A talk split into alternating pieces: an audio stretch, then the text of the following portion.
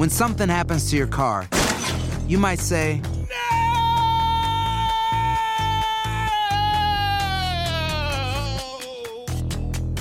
My car. but what you really need to say is something that can actually help. Like a good neighbor, State Farm is there. And just like that, State Farm is there to help you file your claim right on the State Farm mobile app. So just remember, like a good neighbor, State Farm is there. State Farm, Bloomington, Illinois. Hacer tequila, Don Julio, es como escribir una carta de amor a México. Beber tequila, Don Julio, es como declarar ese amor al mundo entero. Don Julio es el tequila de lujo original, hecho con la misma pasión que recorre las raíces de nuestro país. Porque si no es por amor, ¿para qué? Consume responsablemente. Don Julio Tequila, 40% alcohol por volumen, 2020. Importado por Diageo Americas, New York, New York. Hay gente a la que le encanta el McCrispy y hay gente que nunca ha probado el McCrispy. Pero todavía no conocemos a nadie que lo haya probado y no le guste. Para pa pa. ¿Quieres regalar más que flores este Día de las Madres? The Home Depot te da una idea. Pasa más tiempo con mamá plantando flores coloridas, con macetas y tierra de primera calidad para realzar su jardín. Así sentirá que es su día todos los días. Llévate tierra para macetas Bigoro por solo $8.97 y crece plantas fuertes y saludables dentro y fuera de casa. Recoge en tienda y sigue cultivando más momentos con mamá en The Home Depot. Haces más, logras más. Más detalles en homedepot.com diagonal delivery. El siguiente podcast es una presentación exclusiva de Euforia On Demand. Queridos amigos, ¿cómo están? Me da muchísimo gusto saludarlos. Soy León Krause desde los estudios de Univisión en Los Ángeles, California. Gracias por estar con nosotros una vez más en Epicentro. Gracias por estar suscritos a este podcast de Univisión Noticias. Gracias por calificarnos de manera generosa, por enviarnos mensajes en redes sociales. Estoy disponible para ustedes en Twitter, en Instagram, Facebook la verdad un poquito menos. No me gusta tanto Facebook, pero Twitter e Instagram, arroba León Krause, K-R-A-U-Z-E. Estoy a sus órdenes, a su disposición para quejas, sugerencias, discusiones y lo que, lo que sea que ustedes quieran comunicar por esos medios, esas redes sociales. Así que bueno, ahí estamos. Gracias de verdad por escuchar Epicentro. Se cumplen 100 días del gobierno de Andrés Manuel López Obrador en México y han sido 100 días muy intensos para simpatizantes y para detractores, para sus críticos, o insisto, para aquellos que simpatizan con el presidente, yo creo que todos, absolutamente todos, dirían lo mismo, han sido 100 días que se han sentido como mucho más.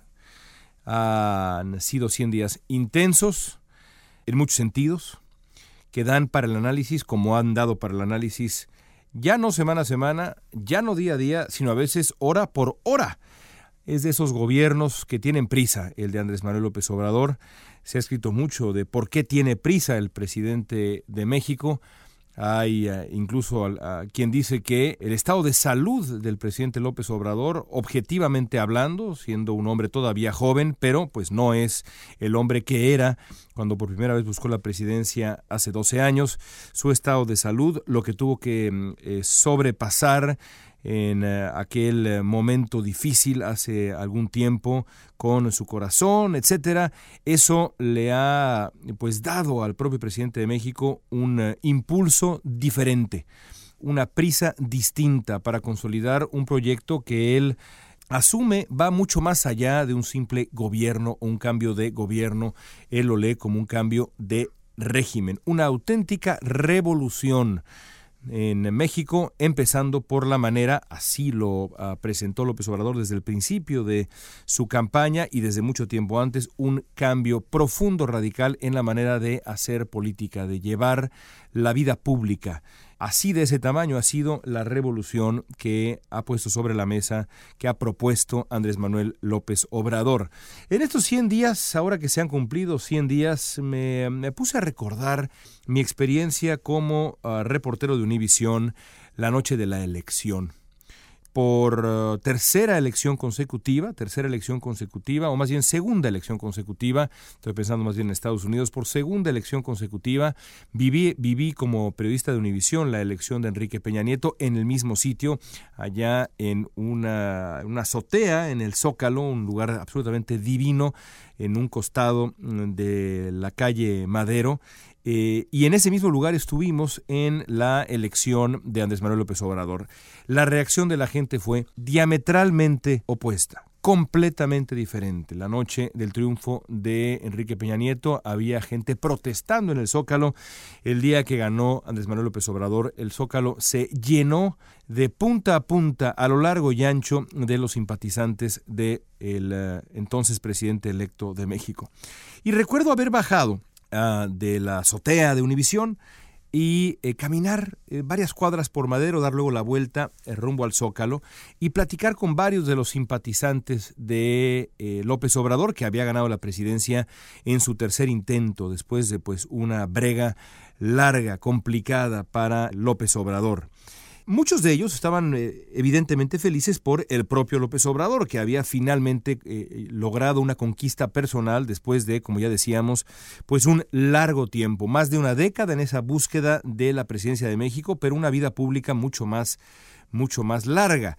Así que mucha gente estaba contenta por López Obrador. Pero yo creo que un número equivalente, o por lo menos así, eh, así pude eh, constatar eh, esa noche en las charlas que tuve, un número equivalente de las personas que llegaban al Zócalo para celebrar lo hacían festejando un triunfo para la izquierda mexicana, para la agenda progresista mexicana después de dos gobiernos eh, del PAN, del conservadurismo panista, después de un gobierno como el de a Enrique Peña Nieto, los seis años del regreso del PRI al poder, los progresistas mexicanos, la gente de izquierda, los progresistas mexicanos, veían el triunfo de Andrés Manuel López Obrador como la oportunidad, finalmente la oportunidad que había llegado para que la agenda progresista en distintos temas finalmente comenzara a imponerse en México. Era la oportunidad de la izquierda de gobernar México, con todo lo que eso implica en materia económica, social, cultural y de toda índole. Me acordé de esa experiencia el primero de julio cuando repasaba yo estos primeros 100 días de gobierno, porque si en el momento en que López Obrador gana la presidencia, esa promesa de un gobierno progresista parecía un hecho, la realidad, y eso también de nuevo, va más allá de si alguien es simpatizante o crítico o incluso detractor de López Obrador o seguidor, eh, incluso hasta el fanatismo. La verdad objetiva es que, a menos de que uno esté cegado realmente por el dogmatismo, la verdad objetiva es que López Obrador nadie podrá decir, sus críticos o sus seguidores, nadie puede realmente decir que López Obrador ha gobernado hasta ahora desde, eh, de manera estricta, desde el libreto progresista. Eh, en el libreto progresista, y estoy pensando en el libreto progresista en cualquier parte del mundo, pues no tendría cabida la, militarización, por ejemplo, el desmantelamiento sistemático del andamiaje institucional de apoyo a grupos vulnerables, eh, el retiro del sustento a la cultura, la academia, la investigación científica ni tampoco la descalificación de la sociedad civil como dependiente, y así lo ha dicho López Obrador, de la oligarquía. Menos, menos, vaya, de verdad, es impensable la incomprensible batalla contra la energía renovable, esta nueva, esta idea de vamos a retomar el carbón. ¿Qué es eso? Eso es un asunto que más bien recuerda a eh, Donald Trump. Eh, que, que, ha también desde el principio dicho, yo voy a regresar a, eh, a, esos maravillosos tiempos del carbón. Bueno, pues eso es una locura y no tiene nada que ver con la agenda progresista. Tampoco eh, eh, el, el, elegir a conservadores para ocupar cargos en la Suprema Corte. Y tampoco se puede decir que López Obrador ha gobernado como liberal, porque nada tiene de liberal la intolerancia al desacuerdo, la descalificación a la prensa, la imposición de funcionarios afines en puestos que requieren especialización o el aparente uso de los instrumentos del Estado para amedrentar a quien disiente. Nada de esto es liberal ni progresista en ningún sentido. Y esos son los hechos incontrovertibles. Es decir, todo eso que acabo de decir ha ocurrido en los primeros 100 días de Andrés Manuel López Obrador y en ningún país del planeta nada de lo que acabo de describir sería visto como A liberal o B progresista. Nada en absoluto de lo que acabo de describir. Para mí, quizá la omisión más sorprendente, porque es una omisión obvia e inmediata, es lo que ha ocurrido con el gobierno y la agenda social progresista.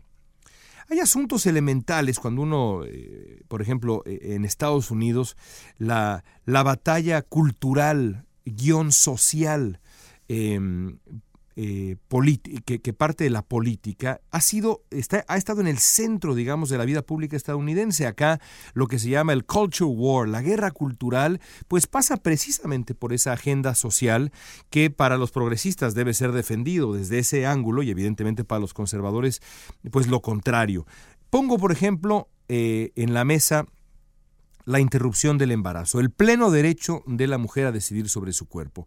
No hay tema que haya estado más eh, más en el corazón del debate público estadounidense en esta guerra cultural que el famoso pro-choice, pro-life, eh, que desde el 1973 con la decisión de Roe contra Wade en la Suprema Corte ha pues garantizado los derechos de las mujeres a decidir sobre su cuerpo en Estados Unidos. Desde entonces los conservadores han tratado de erosionar o eliminar esa sentencia. Está en el corazón del movimiento conservador. Eh, en Estados Unidos, en Estados Unidos, eh, los conservadores han hecho de esa batalla su batalla principal por eso es que sorprende que en México haya figuras de izquierda o de supuesta izquierda, la verdadera izquierda progresista, no remedos, que, eh, eh, que pretenden ser de esa izquierda auténtica y que sin embargo han manifestado posiciones que son absolutamente opuestas al derecho de la mujer a decidir. Pienso, por ejemplo, en la última semana en la senadora Lili Telles, que dijo que bueno, su intención era promover, eh, a eh, promover, prometer una iniciativa eh, que legislara contra los derechos de eh, otras mujeres, específicamente contra la interrupción del embarazo. Eso es absolutamente impensable. No hay un solo legislador de izquierda de verdad izquierda, progresista auténtico en el mundo que dijera ese tipo de barbaridades. Pero eso no es suficientemente grave eh, en, en, cuestión de la interrupción del embarazo, porque lo que diga una senadora, bueno, pues es lo que dice una senadora. Lo que sí es preocupante, por más que pertenezca al partido en el gobierno, que se supone es un partido progresista como Morena, lo cierto es que nada en Morena se mueve sin Andrés Manuel López Obrador. Los alcances legislativos del partido pasan primero por el escritorio del presidente, eso es un hecho y quien lo niegue también es o un ingenuo o un mezquino, una de dos, esa es la realidad. Esto no quiere decir que Lili Telles, al promover eh, una supuesta iniciativa que eh, criminalice la interrupción del embarazo, está hablando a nombre de Andrés Manuel López Obrador. Pero sí quiere decir que López Obrador podría, si quisiera, y más él que se ha vuelto el narrador en jefe de la, de la ah, realidad mexicana, eh, del quehacer cotidiano en México, podría aprovechar una de sus conferencias mañaneras para decir, momento, eso no está discusión, no hay absolutamente ninguna iniciativa de ningún legislador de, ah, ah, eh, de ningún partido que vaya a poner en tela de juicio este asunto. Yo mismo voy a enarbolar la agenda progresista en función de este tema en particular, que es la interrupción del embarazo. La realidad es que López Obrador no lo ha hecho. Y lo mismo puede decirse de otro tema que está en el centro de la agenda progresista en el planeta, que es la legalización de la marihuana. En Estados Unidos es impresionante lo que está pasando con los candidatos demócratas, es decir, los candidatos de izquierda, de centro izquierda, los progresistas. Entre los demócratas, la legalización de la marihuana es ya prácticamente una medida universal.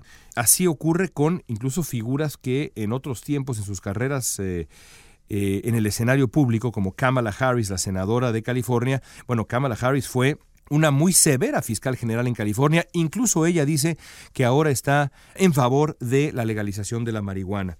Bernie Sanders, el hombre que hasta ahora es el candidato a vencer, a reserva de que entre a la, a la contienda Joe Biden, el ex vicepresidente con Barack Obama, ha defendido la legalización de la marihuana desde hace mucho tiempo. Beto O'Rourke, este congresista de Texas que aparentemente también va a aventarse al ruedo eh, buscando la, la, candidatura presidencial demócrata, incluso escribió un libro contra la criminalización de la marihuana. Y así podemos ir sumando. El senador Cory Booker, lo mismo. ¿Qué pasa en México?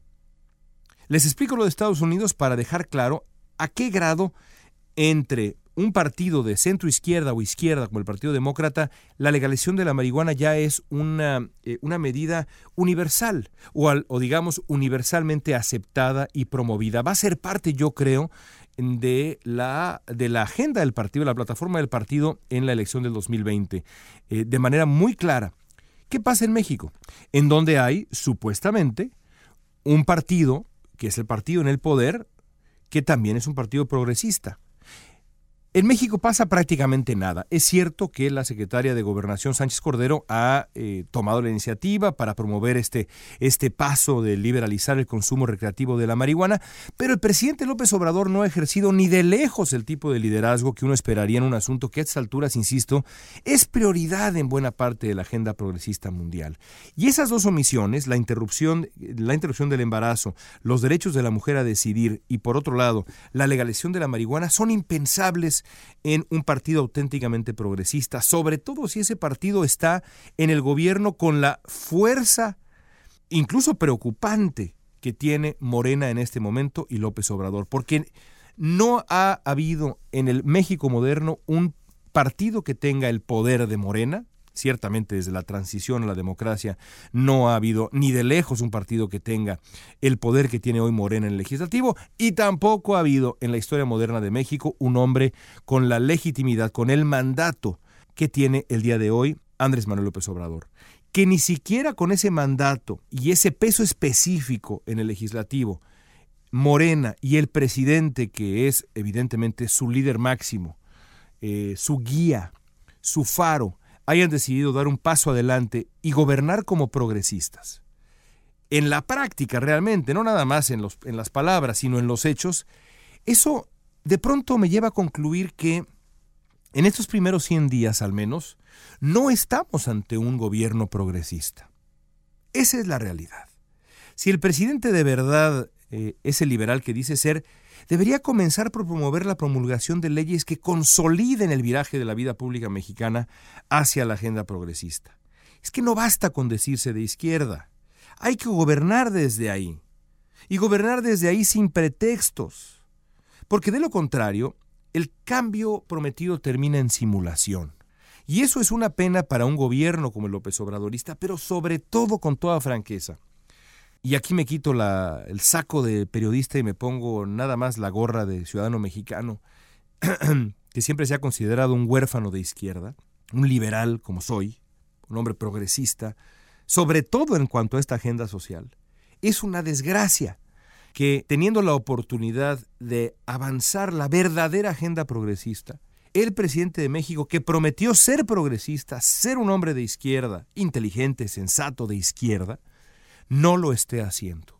Me parece que es una lástima, una oportunidad perdida que, porque así es la política, quizá no volverá jamás. Le queda todavía al presidente muchísimo más que 100 días para demostrar que él es en realidad el hombre de izquierda, el progresista que prometió ser durante tantos años. Aunque en estos temas hay que ser francos, nunca realmente dijo que apoyaba a ninguno de los dos, y eso también es un secreto a voces que sus simpatizantes prefirieron omitir. Pero esa quizá es otra discusión. Por lo pronto, dejémoslo en un deseo. Ojalá que López Obrador esté a la altura de su promesa como supuesto progresista. Hasta aquí Epicentro amigos, gracias por acompañarnos. Nos escuchamos de nuevo la próxima semana. Soy León Krause desde Los Ángeles. Gracias y no dejen de escuchar los otros podcasts de Univision Noticias. El pasado podcast fue una presentación exclusiva de Euphoria On Demand. Para escuchar otros episodios de este y otros podcasts, visítanos en euphoriaondemand.com. Si no sabes que el Spicy McCrispy tiene Spicy Pepper Sauce en el pan de arriba y en el pan de abajo, ¿qué sabes tú de la vida? Para, pa, pa, pa. The new Super Beats Heart Chews Advanced is now supercharged with CoQ10 Support your healthy CoQ10 levels and blood pressure with two chews a day. Visit RadioBeats, B-E-E-T-S dot com and save 15% with promo code DEAL. Sick of being upsold at gyms? My guy, you're currently a base member. For $90 more, I can upgrade you to our Shred membership. For 130 more, you'll be a Swole member. And for just $300 more, you'll reach Sweat Platinum. At Planet Fitness, you'll get energy without the upsell. Never pushy, always free fitness training and equipment for every workout. It's fitness that fits your budget. Join Planet Fitness for just $1 down and $10 a month. Cancel anytime. Deal ends Friday, May 10th. See Home Club for details. Ohio, ready for some quick mental health facts? Let's go. Nearly 2 million Ohioans live with a mental health condition. In the U.S., more than 50% of people will be diagnosed with a mental illness in their lifetime. Depression is a leading cause of disability worldwide. So, why are some of us still stigmatizing people living with a mental health condition when we know all of this? Let's listen to the facts and beat the stigma. Ohio, challenge what you know about mental health at beatthestigma.org.